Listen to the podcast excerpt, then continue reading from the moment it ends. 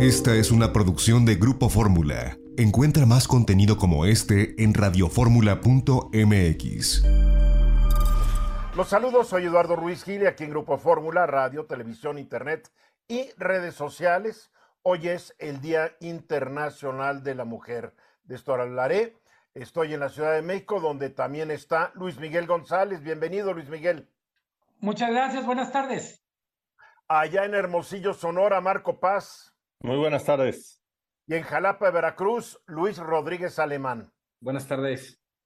Bien, Día Internacional de Mujer y hoy volvieron a tomar las calles y plazas de muchas ciudades en México y alrededor del mundo decenas de miles de mujeres que exigen que se reconozcan y respeten todos y cada uno de sus derechos, que se les den las mismas oportunidades educativas, laborales y sociales que disfrutamos los hombres, que se les remurere igual que a estos por realizar un trabajo similar, que no se les discrimine por razón alguna, que la ley las proteja contra quienes las hostigan y acosan profesional, económica, social o sexualmente, que se esclarezcan todos los casos de feminicidios, homicidios y otros actos de violencia perpetrados contra mujeres y que los culpables sean sentenciados con todo el rigor de la ley. A lo largo del siglo pasado y en lo que va del actual, las mujeres han salido a las calles para demandar ser tratadas igual que los hombres, que desde los albores de la humanidad establecieron el sistema patriarcal que tanto trabajo ha costado destruir para sustituirlo con uno en donde la absoluta igualdad de los sexos sea la norma. Y parece que se han servido mucho para acabar con el patriarcado las protestas, marchas y manifestaciones por un lado, y el trabajo de organizaciones, asociaciones y colectivos que día con día actúan para promover las causas de las mujeres por el otro lado.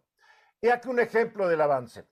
En enero de 1995, entrevisté en Ginebra, Suiza, a Michel Hansen, que entonces era el director de la Organización Internacional del Trabajo. En una nueva parte de nuestra plática me dijo que deberían transcurrir 500 años para que las mujeres del mundo alcanzara la igualdad con los hombres. Hoy, 27 años después, la brecha se ha reducido, de acuerdo a lo que tuiteó el lunes el secretario general de Naciones Unidas, Antonio, Antonio Guterres, quien señaló en un tuit que en el camino actual la igualdad de género está a 300 años de distancia. Es decir, que en poco más de un cuarto de siglo se avanzaron 200 años para lograr la equidad de ambos sexos. Igualdad que de acuerdo al reporte La Mujer, la Empresa y el Derecho 2023, elaborado por el Banco Mundial, solo se ha logrado plenamente en 14 países, que son Alemania, Bélgica, Canadá, Dinamarca, España, Francia, Grecia, Irlanda, Islandia, Letonia, Luxemburgo, Países Bajos, Portugal y Suecia. Nuestro país queda debajo de 47 otros que han logrado establecer una mayor igualdad de los sexos. El reporte anota que pese a los avances logrados en muchos países, las mujeres siguen teniendo solo tres cuartas partes de los derechos otorgados a los hombres y casi 2.400 millones de mujeres en edad de trabajar aún no gozan de los mismos derechos que tienen los hombres ante la ley. Sin embargo, debido a la pandemia de COVID-19 y la crisis económica pospandémica en que estamos viviendo, muchos de los avances logrados están en riesgo de perderse, como también lo advirtió Guterres en su tuit al escribir que el progreso en los derechos de las mujeres ganado durante décadas se está desvaneciendo ante nuestros ojos, para luego pedirnos a todos que juntos hagamos retroceder la misoginia y avancemos la causa de las mujeres, las niñas y nuestro mundo. Todos tenemos que atender a esta invitación del secretario general de Naciones Unidas. Falta mucho por hacer y debemos trabajar en pro de la igualdad de los sexos. No es momento para ignorar el asunto. Eso es lo que yo tengo que decir por este Día Internacional de la Mujer. Luis Miguel.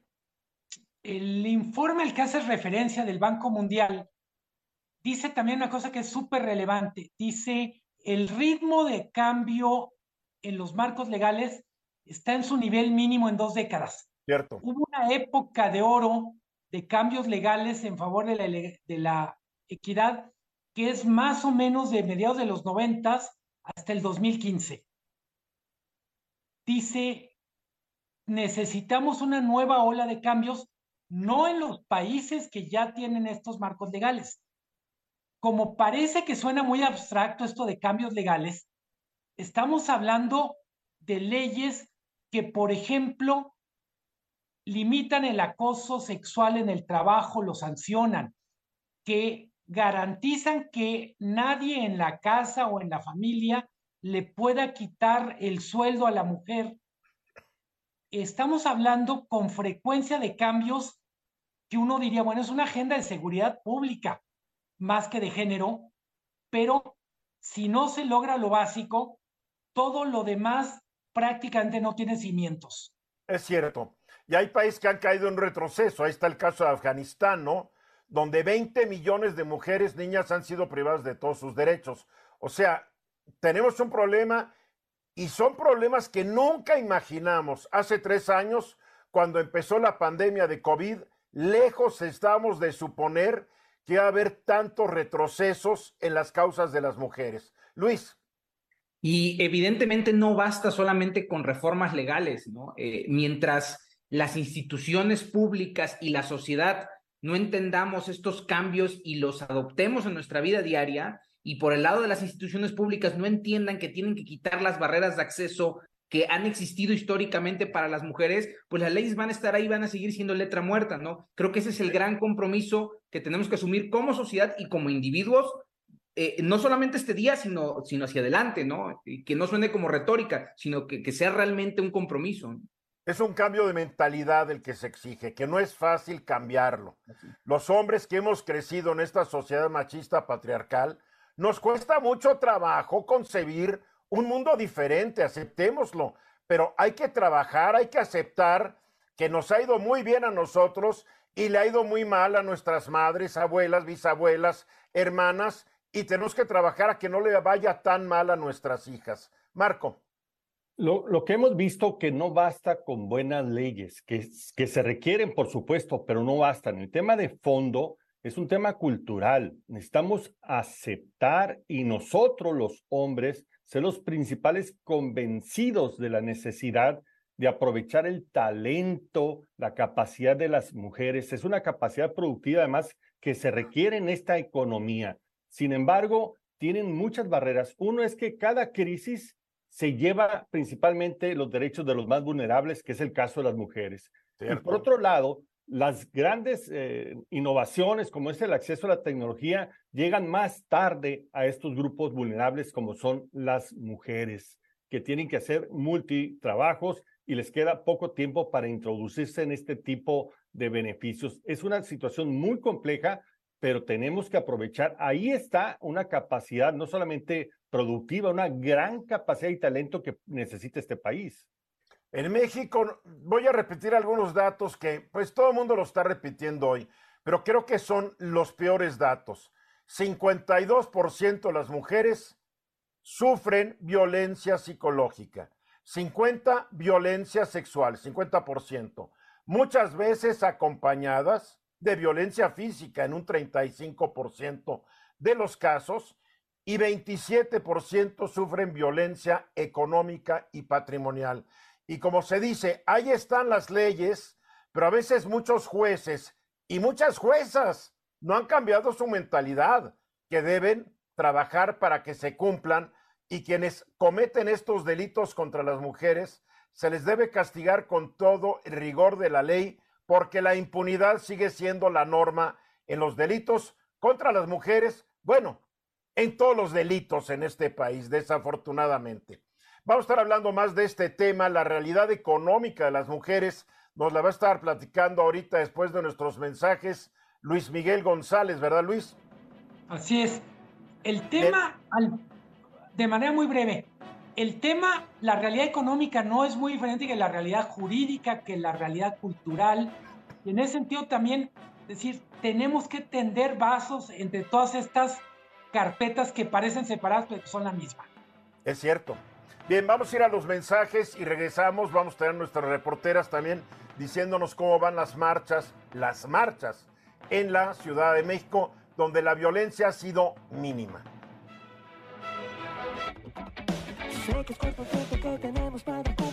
Exactamente, faltan 14 para la hora.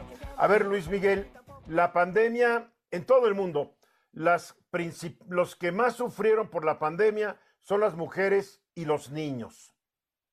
En México, la pandemia golpeó mucho. Muchas mujeres trabajan en los sectores que fueron, pues, los que cerraron, el sector servicios, etcétera, etcétera, perdieron sus trabajos. Eh, la economía informal es donde más están ellas ubicadas. No les va bien y no les ha ido bien. Eh, hay una manera muy sintética de decirlo y es las mujeres están sobre representadas en las áreas de baja remuneración y bajas prestaciones y están subrepresentadas en la parte más rica del pastel económico.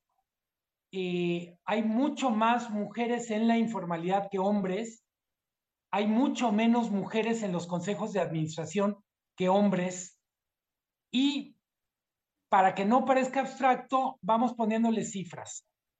Eh, en términos generales, más o menos 60% de la población del, que trabaja en la informalidad es mujer, 40% hombre. En consejos de administración, 9 de cada 10 puestos son de hombres y 11% corresponden a mujeres. Cuando hablamos de sueldos, hay que decir que la cifra se dijo una vez y nunca ha quedado claro dónde sale, pero se dice una mujer gana entre 70 y 80% de lo que gana un hombre haciendo las mismas tareas. Eh, damos por bueno el dato, pero lo cierto es que valdría la pena ver dónde está la fuente y por qué quiero ir a esto. Hablamos mucho de políticas públicas, pero también vale la pena decir, bueno, ¿qué le toca hacer a las empresas? Tú no necesitas que el gobierno te venga a decir, oye, tú le tienes que pagar igual a una directora de mercadotecnia que a un director de mercadotecnia, a un, a un comentarista varón que, a una comentarista mujer y un larguísimo etcétera. Cierto. Una, junto con este informe del Banco Mundial, la consultora McKinsey publica un informe sobre situación de mujer y me gusta mucho lo que plantean ellos porque básicamente lo que dicen es, no es que nos tengamos que situar en los resultados para cambiar las cosas. Tenemos que entender por qué ocurre lo que ocurre. Y si las mujeres están sobre representadas en actividades como artesanías, como comercio, digamos, dependientes de comercio, etcétera, ¿cómo hacemos para que pasen a tener una mayor representación laboral en actividades que pagan mejor. Seguramente Marco Paz nos puede ayudar mucho porque hasta ahora estamos en pañales en todo lo que tiene que ver con educación y formación de mujeres para todas estas carreras que tienen que ver con matemáticas, ingenierías, ciencias, que decimos que son el futuro, pero en realidad son el presente. Ahí hay más dinero. Cuando decíamos en el anterior bloque, muchas cuestiones de política pública que en primera instancia son asuntos de seguridad pública o de derechos humanos, terminan repercutiendo en el mercado laboral, vamos poniendo un caso muy simple. ¿Cuál es la relación entre trayectoria laboral de una mujer y violencia doméstica? Si vive en un hogar donde se padece la violencia doméstica, pues va a ser normal que no pueda estar rindiendo en el trabajo como debería, que no pueda ser considerada para un ascenso. Entonces, todos estos puentes. Su vida está totalmente trastornada, ¿no? Se tiene que preocupar de que la hostiguen a ella, la salud mental de sus hijos. Qué terrible. Entonces, mucho de lo que nos cuenta en este informe McKinsey es la necesidad de tender puentes de no ver de manera tan compartimentada la realidad, porque si queremos resolver en el mundo del trabajo lo que está ocurriendo en el hogar, pues simplemente hay una especie de eslabón perdido, incluso, y lo subrayo, para alguien que de buena fe quisiera ayudar a una mujer, por ejemplo, promoviéndola. Decir, oye, ¿por qué no llegaste a la junta donde ibas a presentar tu proyecto con el que literalmente ibas a, ibas a abrir la puerta, ¿no? Claro, claro. Eh, la realidad dura es la mujer gana menos, está en actividades menos productivas, eh, en buena medida tiene menos acceso a la tecnología y no termina de concluir su ciclo productivo de la misma manera que el hombre. En, una, en un estudio para Estados Unidos, y con esto concluyo, decían, en la vida productiva de los hombres hay un ascenso desde los 35 hasta los 65. En la mujer, el momento más rico profesionalmente es entre los 35 y los 55.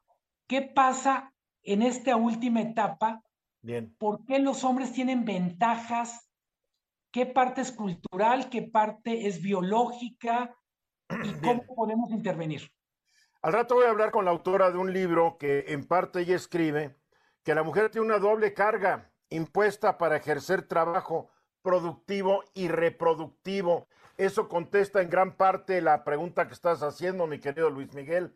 Nosotros tenemos que preocupar en todos los problemas de la reproducción de la especie. Nuestra, nuestra función es limitadísima y la mujer tiene que cargar con eso. Marco. Además, hay que reconocer que uno de los elementos de igualdad más efectivos es la educación, es el mayor elevador social.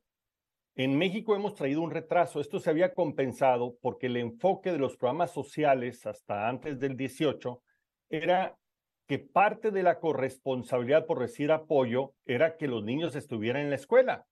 Entonces, eso permitió que se balanceara la cantidad de niñas y niños que estaban estudiando. Estas corresponsabilidades han sido eliminadas, o sea, no, no tienen obligación de hacerlo así, y desafortunadamente, pues culturalmente hay mucha presión para que la mujer siga dedicándose a cosas del hogar. Pero adicional a eso... Eh, bueno, porque se suprimieron las guarderías para que los niños los cuidaran los abuelitos, ¿se acuerdan? Como que si los abuelos no tuvieran otra cosa que hacer. O sea, hubo ciertos vamos a decir que varios errores de apreciación de lo que es la vida en el siglo XXI. Y luego se trata de meter estereotipos en la educación profesional que tienen que estudiar las mujeres. Carreras muy generalistas, eh, administración, contabilidad, cuando en realidad el futuro, como bien lo mencionan, está en, las, en todas las ingenierías, en todas las eh, diferentes eh, eh, cuestiones que tienen que ver más con el tema de matemáticas, ¿no? Y la tecnología. Por supuesto. tecnología. Por supuesto. Luis. Y efectivamente creo que tanto Luis Miguel como, como Marco dan en dos puntos clave. Uno es, no habría necesidad de, de legislar si como sociedad entendiéramos nuestro rol y nuestras obligaciones y nuestro papel.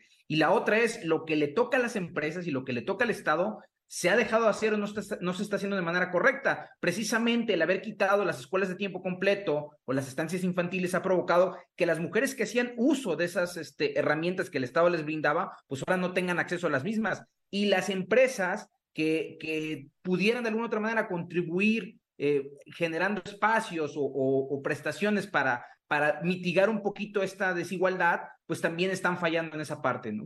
Por eso muchas mujeres sienten que esta administración, no que las anteriores hayan sido así un ejemplo a seguir, pero sienten que esta administración ha sido muy, ha comprendido poco las mujeres, ha apoyado poco las mujeres, es más, ha sido hostil hacia las mujeres.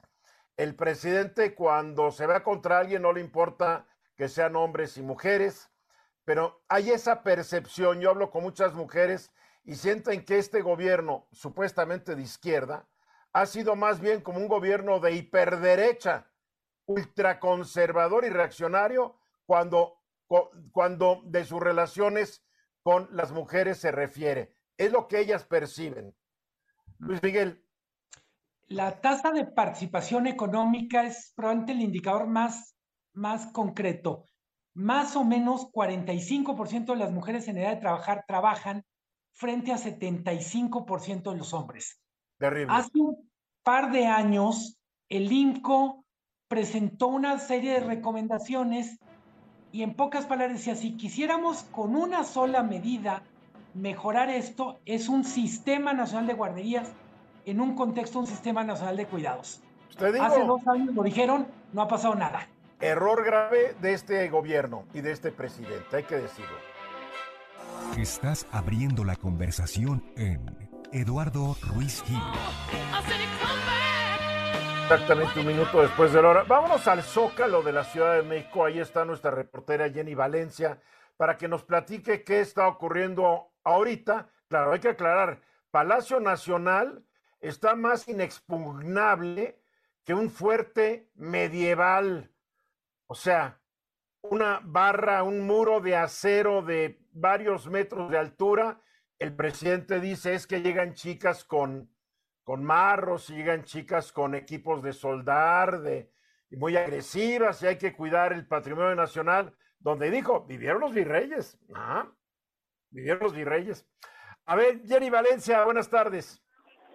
Hola, ¿cómo estás, Eduardo? Muy buenas tardes. Te saludamos desde Zócalo de la Ciudad de México y bueno, comentarte que aquí en la plancha sigue arribando un sinnúmero de mujeres que vienen congregando en varias agrupaciones, entre ellas madres solteras. También cabe destacar que también madres de familia de la tercera edad, incluso mascotas, familias con sus pequeñitos al lado con pancartas manifestando pedimos y exigimos al gobierno, al igual que las autoridades, que se deslinde responsabilidad en contra de los responsables de la muerte de sus hijas, y la desaparición y también violencia y maltrato contra de muchos de esos niños. Incluso, como escuchamos en el fondo, varias mamás que están demandando a aquellos papás que se han llevado a sus hijos y también aquellos papás que no se han hecho responsables de la manutención de los niños. Podemos encontrar un sinfín de historias lamentables y desafortunadas, Eduardo, sin embargo, cabe destacar que nos encontramos, digámoslo así, en la zona amarilla de la plancha del Zócalo, porque aquí podemos observar ya algunos puestos, incluso ambulantes, donde están... Ambulantes, donde están algunas personas, amigas, compañeras, familias, comiendo mientras hacen base, porque muchas de ellas desde la una de la tarde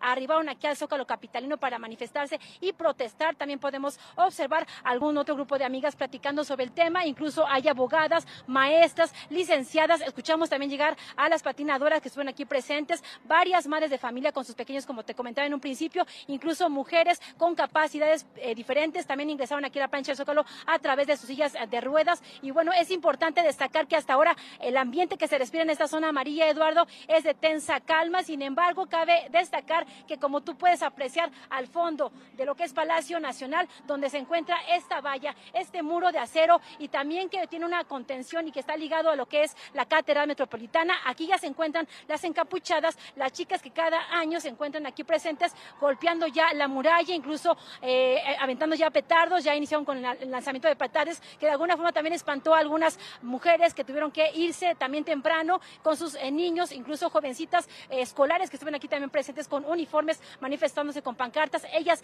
ya se retiraron al momento que notaron que ya habían ingresado las encapuchadas al Zócalo Capitalino. Cabe destacar que ya se encuentran en la parte pues trasera de lo que es, eh, digamos, lo que es más complejo accesar para uno como medio, porque tengo a mi compañero Alberto Tlahuis, al igual que Julio Reyes, que pues como tú sabes, a los medios, y en este caso, si son eh, varones, no se les acercan mucho o los atentan. no vale la pena, no vale la pena tomar riesgos. Estas chicas encapuchadas, tengo el reporte de que ya rompieron algunas eh, los vidrios en las estaciones del Metrobús en Paseo de la Reforma, que han estado medio agresivas, como cada año lo están. Pero creo que en, en, en, en resumen, Jenny, hay cierta, como tú llamas, hay una calma tensa. Así es, exactamente. Y bueno, estamos en la espera de que llegue el contingente más fuerte, más rudo de esta manifestación. Sin embargo, como tú bien señalas, lo relevante son aquellas mujeres que se encuentran aquí desafiando, exigiendo tanto a la autoridad como también a las leyes que se les defienda, que se les atienda, que encuentren a sus familiares que se encuentran desaparecidas. Ellas son las que en este momento necesitan y requieren y merecen este espacio, este foro, porque ya hemos visto mucha violencia, incluso mujeres violentando a mujeres. Me refiero a mujeres capuchadas agrediendo a policías y eso es muy desafortunado. La violencia entre mujeres es más desafortunada todavía, Eduardo. Muy bien, Jenny, pues síguete cuidando y cuida a nuestros camarógrafos, ¿eh? Porque ya tuvimos malas experiencias en años anteriores. Así es, grandes profesionales. Aquí mis compañeros camarógrafos Alberto Traguis y Julio Reyes con todas las pilas puestísimas y vamos a seguir trabajando de manera cuidadosa pero profesionalmente. Eduardo, te mando un fuerte abrazo al estudio. Gracias, Jenny Valencia, mil gracias. Y vámonos ahora al Monumento de la Revolución, donde está nuestra reportera Andrea Meraz. Andrea, buenas tardes. Muy buenas tardes, Eduardo. Pues en este punto no ha dejado de llegar y llegar contingentes que desde las 12 del día, inclusive horas antes, se dieron paso para llegar hasta el Zócalo Capitalino. Ya bien reseñaba mi compañera Jenny, en algunos trayectos se están presentando con actos de violencia, pero lo que podemos observar aquí en el Monumento a la Revolución, que llevamos más de cuatro horas de cobertura en este punto, básicamente ha sido pacífica la, la movilización, esta marea verde, esta marea morada de niñas, jóvenes, adultos, adultos mayores, pues básicamente se ha enfocado en lanzar estas consignas en busca de que la violencia, de que la impunidad pare en nuestro país. También que pudimos observar pues que eh, las muchas niñas que están participando en esta movilización toman como ejemplo justo lo que están persiguiendo de las más grandes, que es el reclamo de justicia. Y también llegó hasta este lugar la saxofonista María Elena Ríos, ya ella partió del Monumento de la Revolución rumbo al Zócalo Capitalino, platicó un poco con los medios de comunicación y ella nos decía básicamente que una la vida vale la pena si se denuncia y si se denuncian las agresiones como ella lo ha hecho y pues de alguna manera pues enfatizando que la manera en la que ella está reclamando justicia por esta violencia a la que fue sometida, pues no no es un desperdicio de tiempo, Eduardo. Te decía, desde temprano se está viendo esta gran movilización. Eh, llevamos aproximadamente una hora en la que el contingente, que creo que es el más numeroso que hemos visto, no ha terminado de salir del monumento, no ha terminado de llegar eh, hacia lo que es el hemiciclo a a lo que es la Torre del Caballito. Llega este numeroso contingente, pero así hemos visto varios durante las últimas horas y sin duda pues esto no va a terminar aquí porque si algo están seguras las mujeres que participan en el 8M es que esta no es, esto no es un solo día, tiene que ser un trabajo constante, diario y de concientización hacia las mujeres que todavía no están formando parte de esas luchas en contra de las violencias y también con los hombres, que los hombres dicen hacen falta para, también para hacer un cambio en nuestro país, Eduardo. Efectivamente, Andrea. Pues sí, el reporte es de que como hasta las 7 seguirá habiendo marchas en la Ciudad de México y en otras ciudades del país. Pues como le, como le dije a Jenny, cuídate mucho porque de repente las cosas se pueden poner muy violentas. Mil gracias, Andrea. Hasta luego, Eduardo. Muy buena tarde.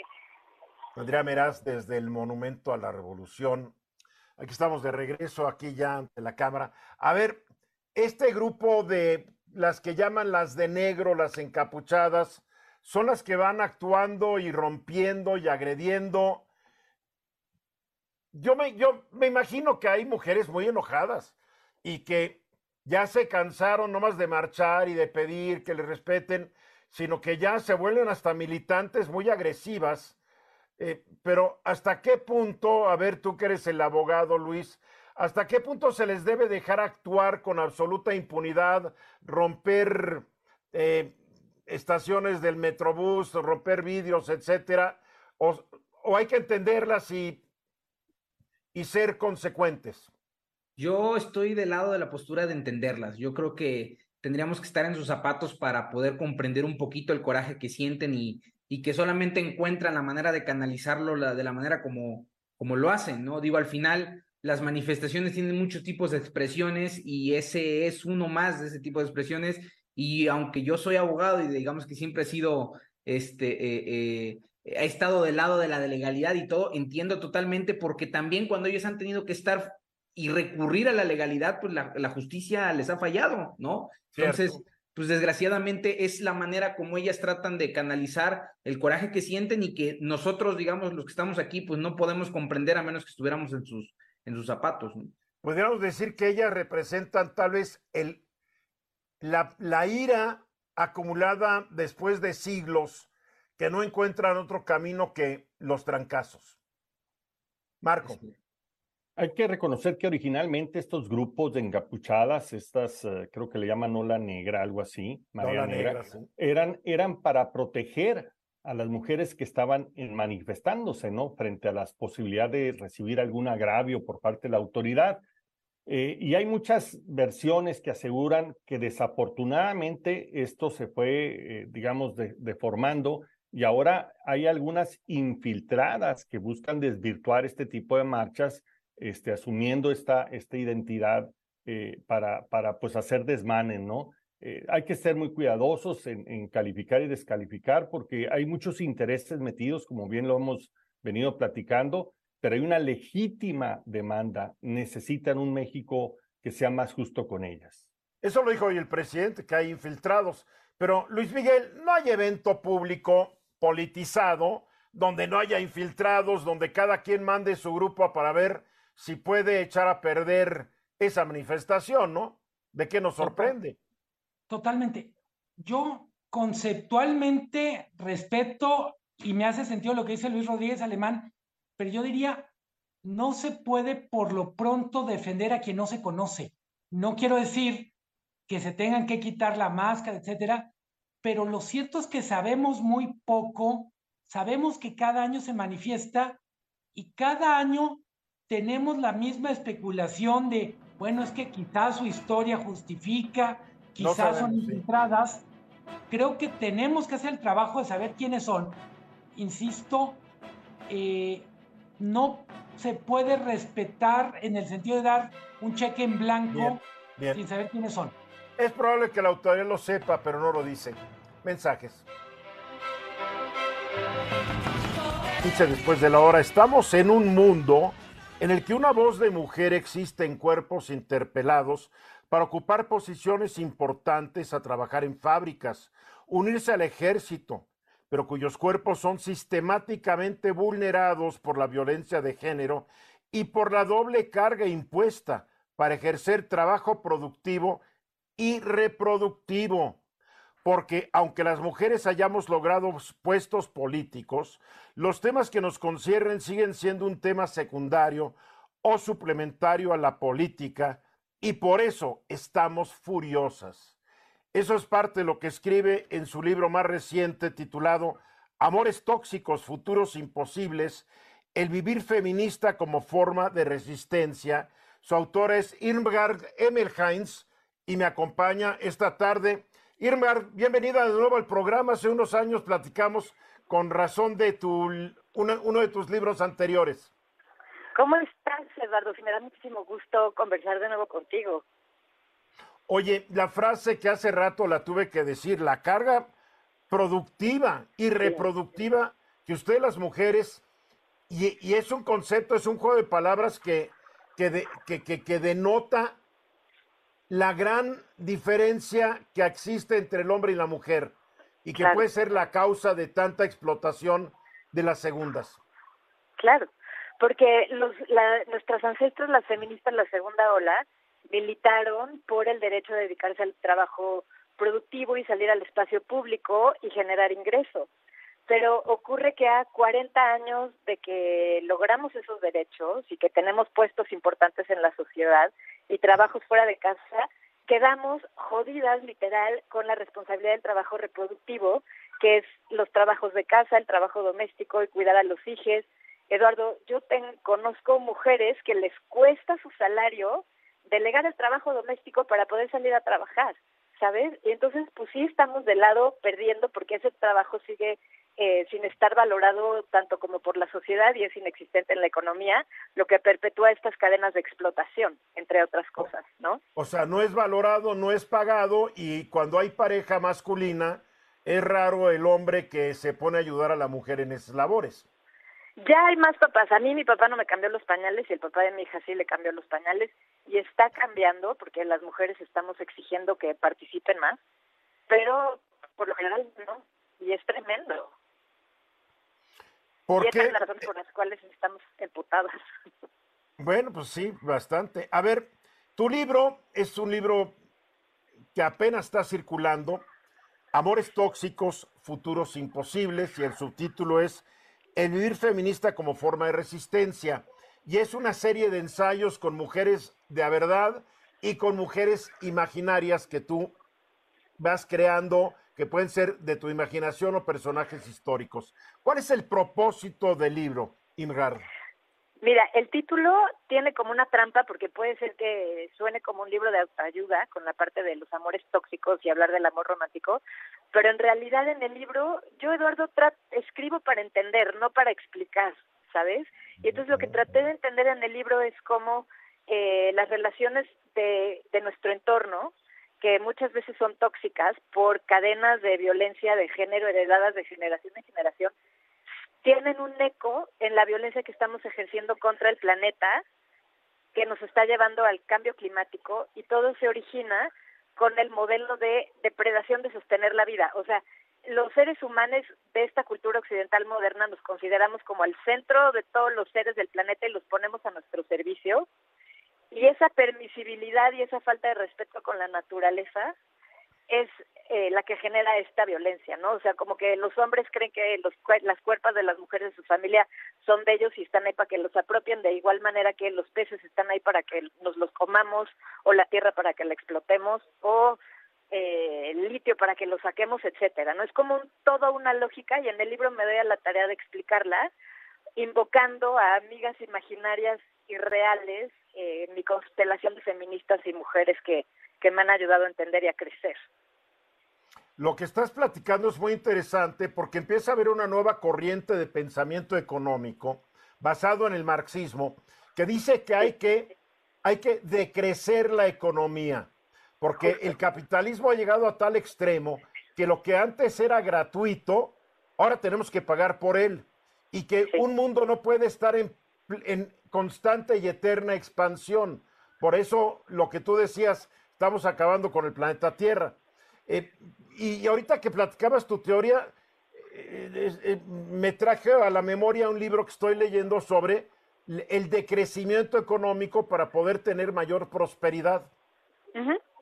Así es, porque estamos llegando a los límites del planeta y entonces vamos a tener, queramos o no, Eduardo, tener que enfocarnos en el trabajo reproductivo y encontrar formas sustentar, de sostener la vida en el planeta que no sean depredadoras y que no nos hagan daño físicamente. O sea, tú sabes esas epidemias que estamos viviendo hoy de enfermedades inflamatorias que se traducen a diabetes, cáncer, tienen que ver con eh, la alimentación agroindustrial. Y entonces vamos a tener que repensar regresar al huerto, ¿sabes? Y para pensar en el futuro, por eso necesitamos una vida ecofeminista, replantearnos todo el sistema ¿Y por qué no, Eduardo, abandonar el salario? Ya sabes que soy muy radical. Yo lo y sé, te conozco. al trabajo reproductivo. A ver, eh, lo del trabajo productivo y reproductivo me llama mucho la atención. Esta doble carga que tienen las mujeres podría explicar de alguna manera un fenómeno que yo observo y cada vez más en las mujeres millennials y en las de mayor edad de la generación Z, que dicen que ya no quieren tener hijos. Lo que pasa es que además, Eduardo, estamos ejerciendo la maternidad en condiciones de campo de concentración, sin redes de apoyo. Pon tú que antes las mamás se apoyaban en las tías, en las abuelas, en las redes familiares para cuidar y criar a los hijos. Ahora todo el mundo está tan abocado al sálvese que quien pueda, a vivir al día, que no contamos ya con esas redes de apoyo. Y es muy difícil criar a los hijos.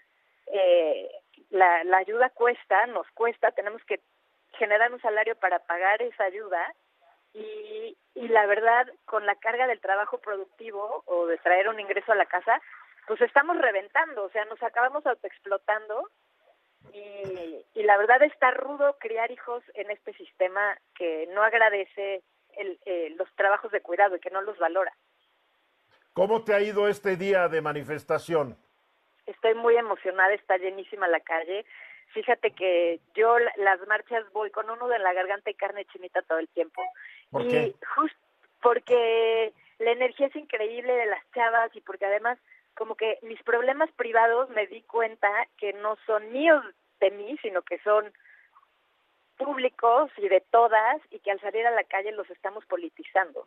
Y estaba escuchando justo antes de entrar a tu conversación a estos dos señores que decían, bueno, hay que entender a las mujeres que están enojadas y salen a romper cosas. Y esa actitud me pareció profundamente condescendiente. Y hay un nivel simbólico al salir a romper cosas eh, de infraestructura pública y el patrimonio que es eh, señalar directamente al Estado como el garante de la impunidad de la violencia de género. Pero te quiero aclarar no hay que, que, olvidar, todos no hay que olvidar eso simbólico. A ver, Imgar, te quiero aclarar que los que hablamos hace rato, todos Ajá. dijimos, no era condescendencia, dijimos Ah, bueno. que nos cuesta mucho trabajo entenderlo, porque Ya. nosotros no nos hemos visto sujetos a tener una vida de mujeres. Ya. Pues imagina, o sea, para mí es el equivalente de la canción de las tesis, este colectivo chileno, que dicen, el violador eres tú y están apuntando directamente el dedo al Estado, como te digo, garante de esa impunidad. Entonces salir a romper cosas a la calle es simbólicamente seguir señalando al Estado, como el que sigue perpetuando este pacto heteropatriarcal de violencia masculina, ¿no? Ahora, Sí, para mí eh, eso es bien importante, sí. ningún gobierno mexicano ha sido, digamos, muy protector de la igualdad ni promotor de los derechos de las mujeres. Ha habido avances, pero las mujeres se los han ganado y los han exigido. ¿Cómo ves este actual gobierno, el de la 4T? Pues vamos de mal en peor, porque además de eh, continuar esa, esa impunidad y es- ejercer esa violencia en el espacio público desde un lugar misógino y espantoso, también está continuando ese proyecto extractivista de depredación de, de la tierra para mantener al sistema. Entonces, vamos para atrás, Eduardo, pero además, eh, yo como eh, pensadora feminista te diría que las mujeres de- debemos de dejar de mirar al Estado como esa entidad abstracta que nos va a garantizar derechos y tenemos que empezar a hacerlo a nivel micro y a nivel social. Sea, esa violencia se va a acabar, no porque el Estado lo decida, como que siento que tenemos este fetichismo de Estado, de demasiada fe en este ente que además es abstracto, sino que Y hay que que, nunca nos ha respondido, social. además. Además, que nunca lo van a volver a ver, da igual, ¿no? Y tiene miedo Oye. también, sí. Am, ¿Tu libro ya está a la venta en todos lados? En cualquier librería la puedes encontrar y en línea, sí. Lo estoy leyendo porque apenas me llegó ayer, lo estoy leyendo con mucho gusto. Siempre tus ideas son muy interesantes. No tan radicales como tú tal vez creas, tal vez porque yo pienso muchas cosas similar a ti. Te felicito por el libro, Irmgard, Gracias, Eduardo. y hablaremos pronto. Buenísimo, un abrazo. Gracias. Ella es Irmgard Emerhans. Emerhans. Y su libro es Amores Tóxicos, Futuros Imposibles. El vivir feminista como de forma de resistencia. Está editado por Taurus, uno de los sellos de Random House Penguin. Vamos a ir a los mensajes. Regresamos.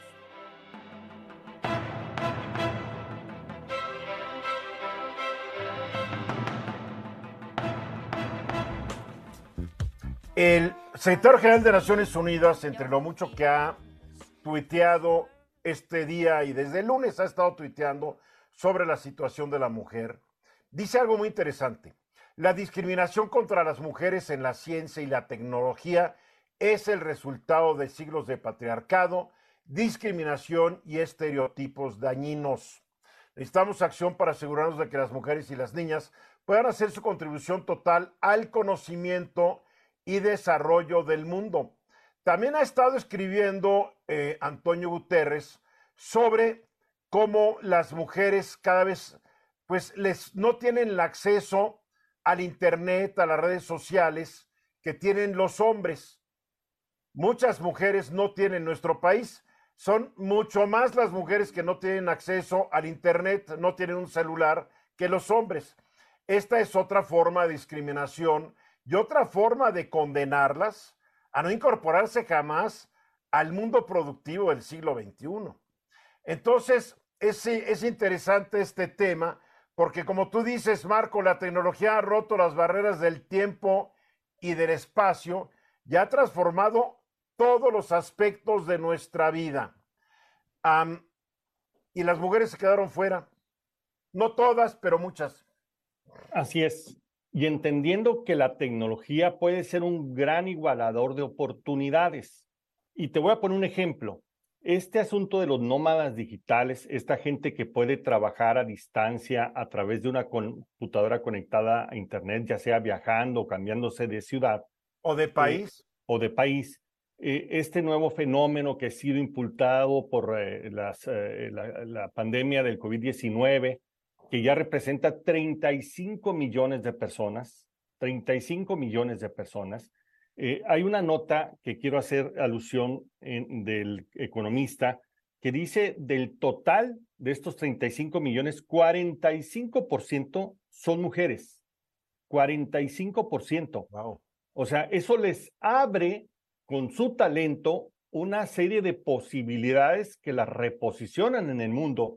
Y además, 13% de las empresas creadas bajo este concepto de nómadas digitales son creadas por mujeres. Son Aquí lo interesante es cómo entonces la tecnología y las mujeres que tienen acceso a la tecnología tienen una oportunidad de irse al tú por tú o superar a los hombres. Así es, porque obtienen algo que les hace falta en el mundo tradicional, la flexibilidad de jugar varios roles. Aquí lo que venden es conocimiento, capacidad y se adapta.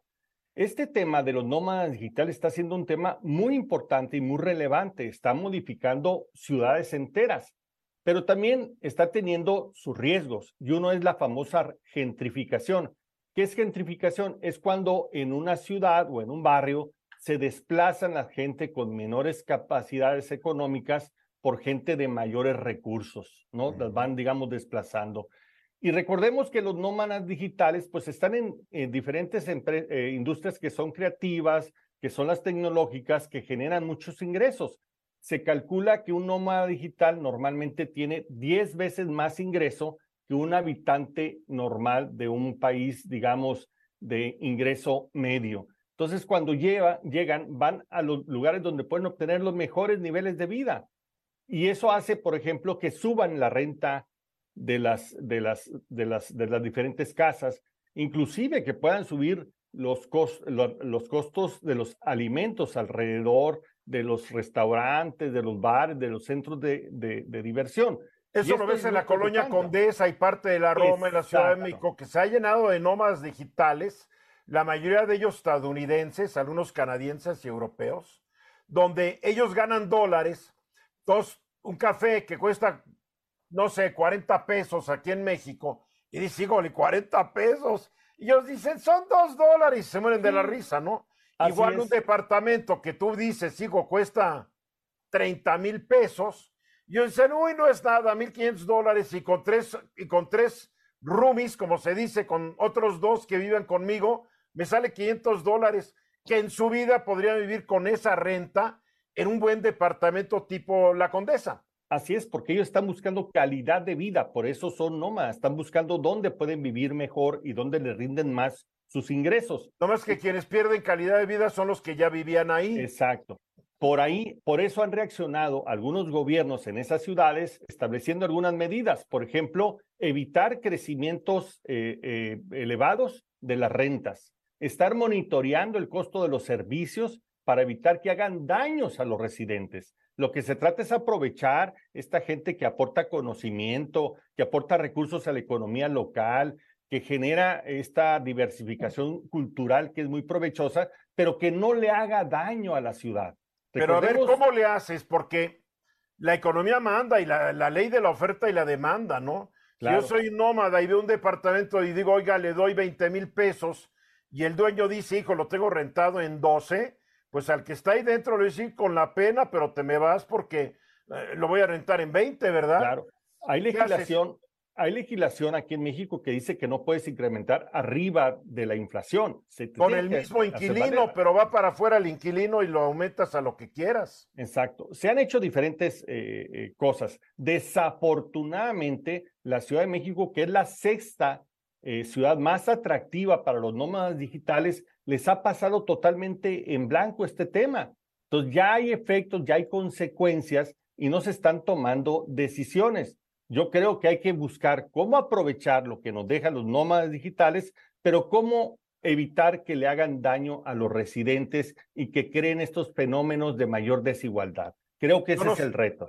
El reto es que yo no veo cómo, porque te juro que lo he analizado y he hablado con personas que viven en la Condesa, en la Roma, y dicen, es que no se puede hacer nada si, si no se desocupan estas casas, estos departamentos, los nómadas no van a llegar, no van a tener dónde vivir. Entonces es bien complicado el asunto, Luis Miguel.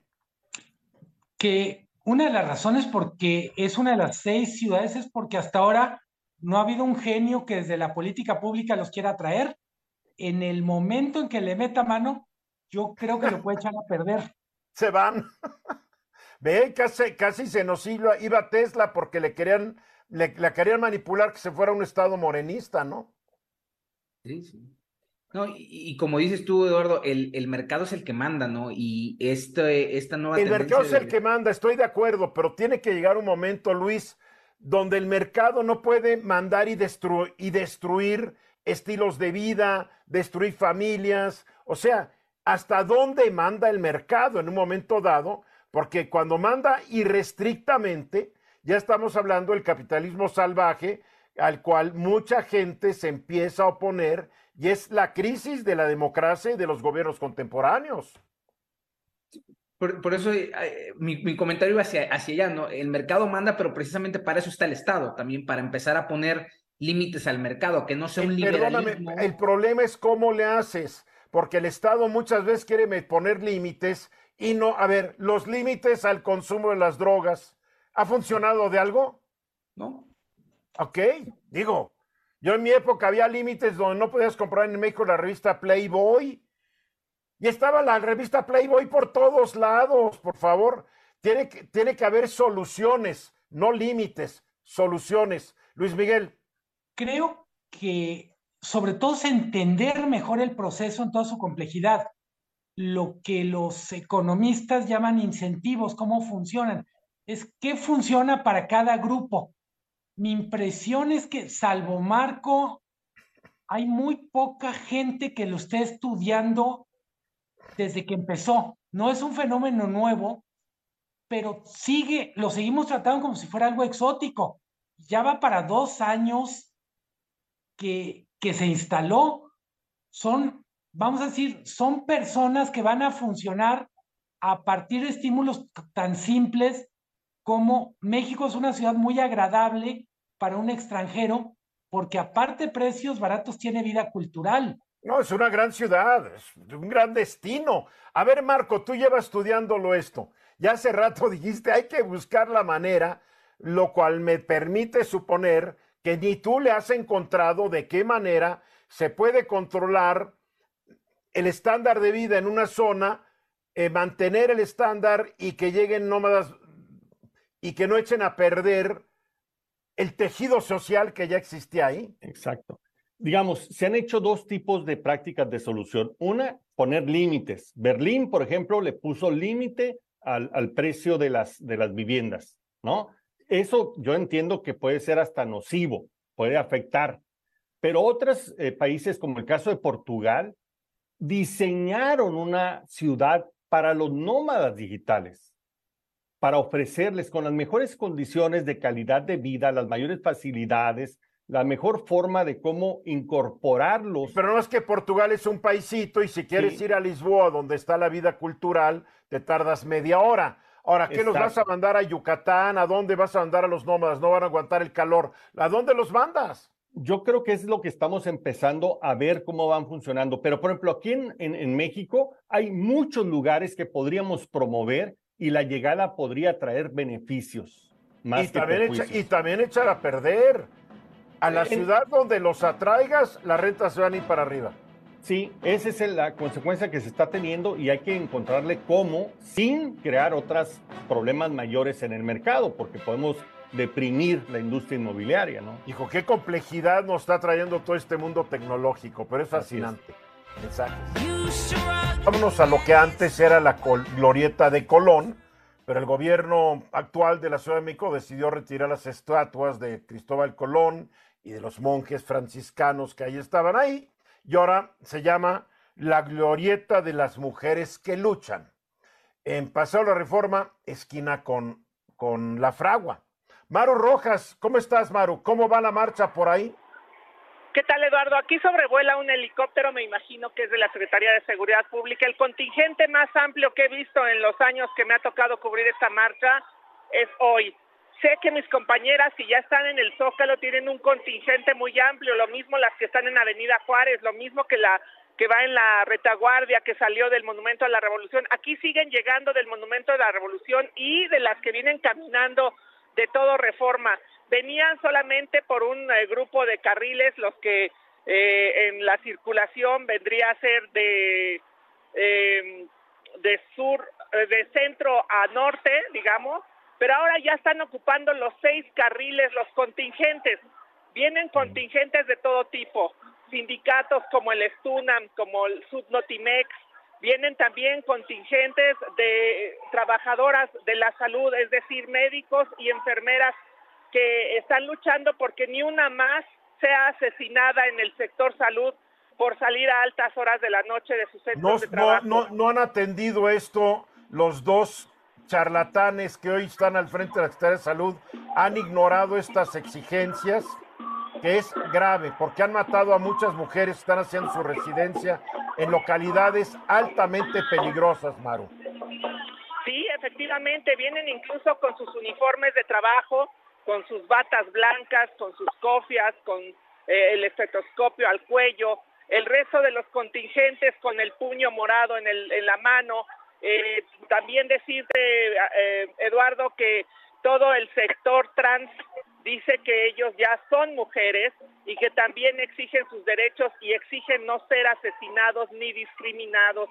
Es amplio el Más bien exigen no ser asesinadas ni discriminadas. Efectivamente, el punto es que todo, todos piden paz, todos piden el alto a la violencia, todos piden la seguridad. Vienen personas de la tercera edad que sus hijas en sus pancartas se lee ya no pudieron venir a manifestarse, vienen indígenas, vienen trabajadoras del arte, las que tienen sus propias marcas de artesanías en la Ciudad de México, y vienen también estos contingentes de las extremistas pintadas de negro con toda la capucha en la cara, rayoneando todos los espacios históricos a los laterales.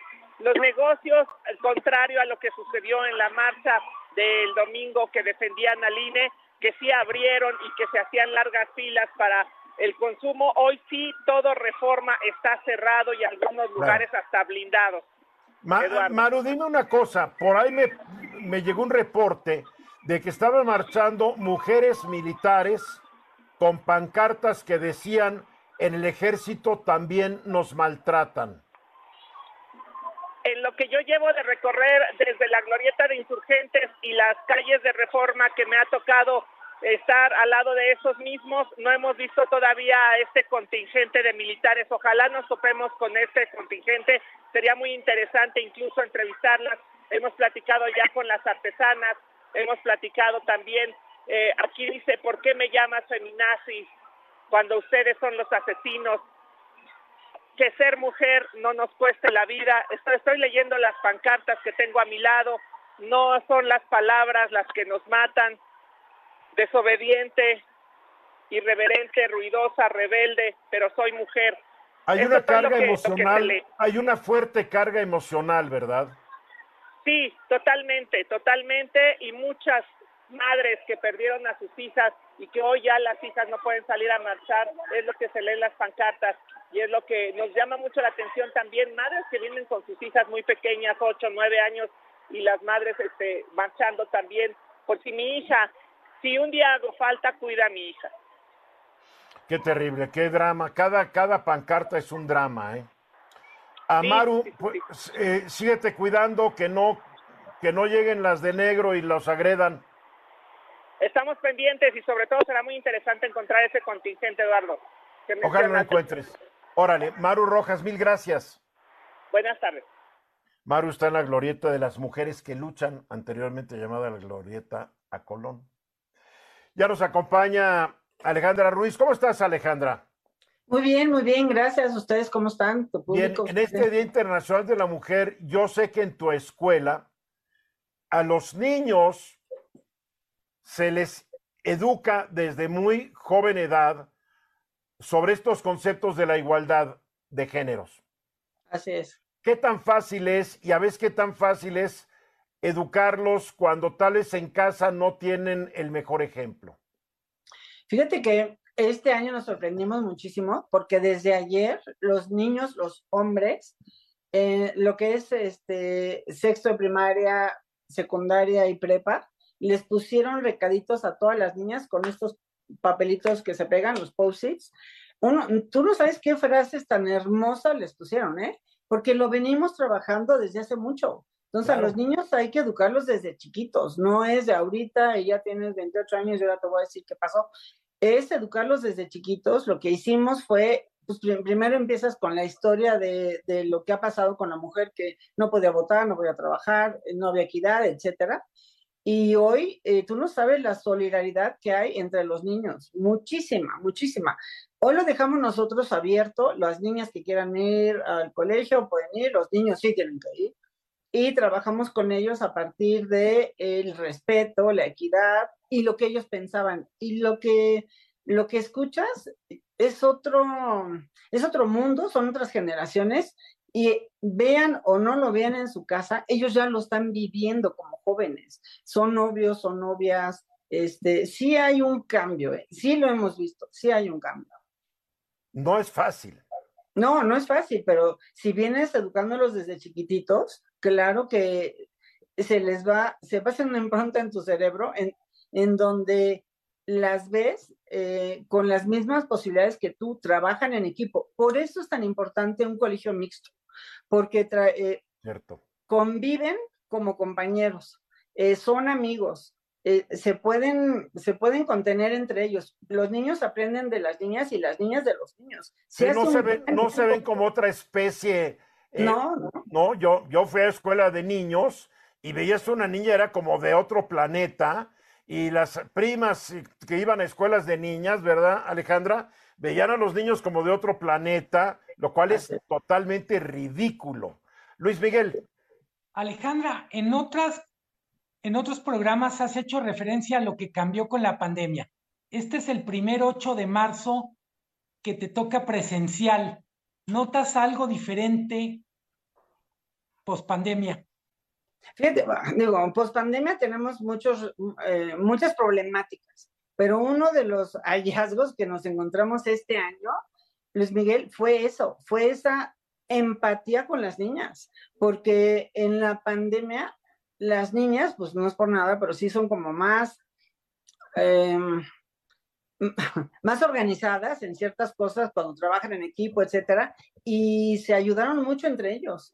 En la pandemia sí hubo mucha solidaridad de niños y niñas, y hoy, hoy lo están agradeciendo, hoy sí están valorando la, la, pues vamos a llamarlo así, el soporte que dieron las mujeres en la pandemia, este, lo que los ayudaron a salir en ciertas eh, crisis que todo mundo tiene, y cuando se vuelven a juntar y se vuelven a hacer este lazo y vínculo de amistad, lo ves más fuerte. Esa es una realidad, lo ves más fuerte. Increíble. Yo imagino que una escuela mixta todos los días tiene que haber una mentalidad de Día Internacional de la Mujer, ¿no? Pues sí, es que mira, como trabajan en equipo y los equipos son mixtos, eh, hay, ya, ya de entrada, eh, siempre, nosotros empezamos siempre el día dando gracias por algo, ¿no? Y a veces escuchas, ¿no? Cuando das gracias por mi mamá, por lo que me da, por lo que se, híjole, pues por todas las, las cosas que hacen por nosotros, eh, pues no, no nomás lo ves reflejado y siempre decimos, es tu mamá, es tu tía, es tu abuela, es tu compañera, es tu hermana, es tu novia.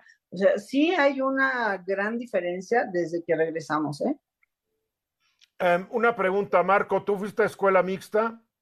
Eh, en secundaria, no, de, de hombre nada más, en preparatoria ya mixta. Luis. Sí, escuela mixta. Bien. ¿Y tú, Luis Miguel? Desde kinder. No, yo siempre estuve en escuela de hombres. Y sí, no, y sí, es, es lo peor. Yo por eso a mis hijos siempre los mandé a escuelas mixtas, porque dije que no se repita la mala experiencia. No, y aprenden a ser amigos, aprenden a, compartir eh, dolores, sueños, alegrías. Eh, aprendes a saber que un niño puede ser tu mejor amigo y que una niña puede ser tu mejor aliada. Excelente. Entonces, sí, sí. Excelente. Alejandra, gracias. ¿De qué? Luis, gracias. Gracias. Gracias. Gracias, buenas tardes. Gracias, Marco.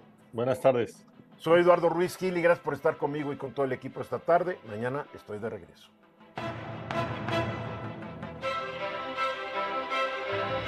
Esta fue una producción de Grupo Fórmula. Encuentra más contenido como este en radioformula.mx.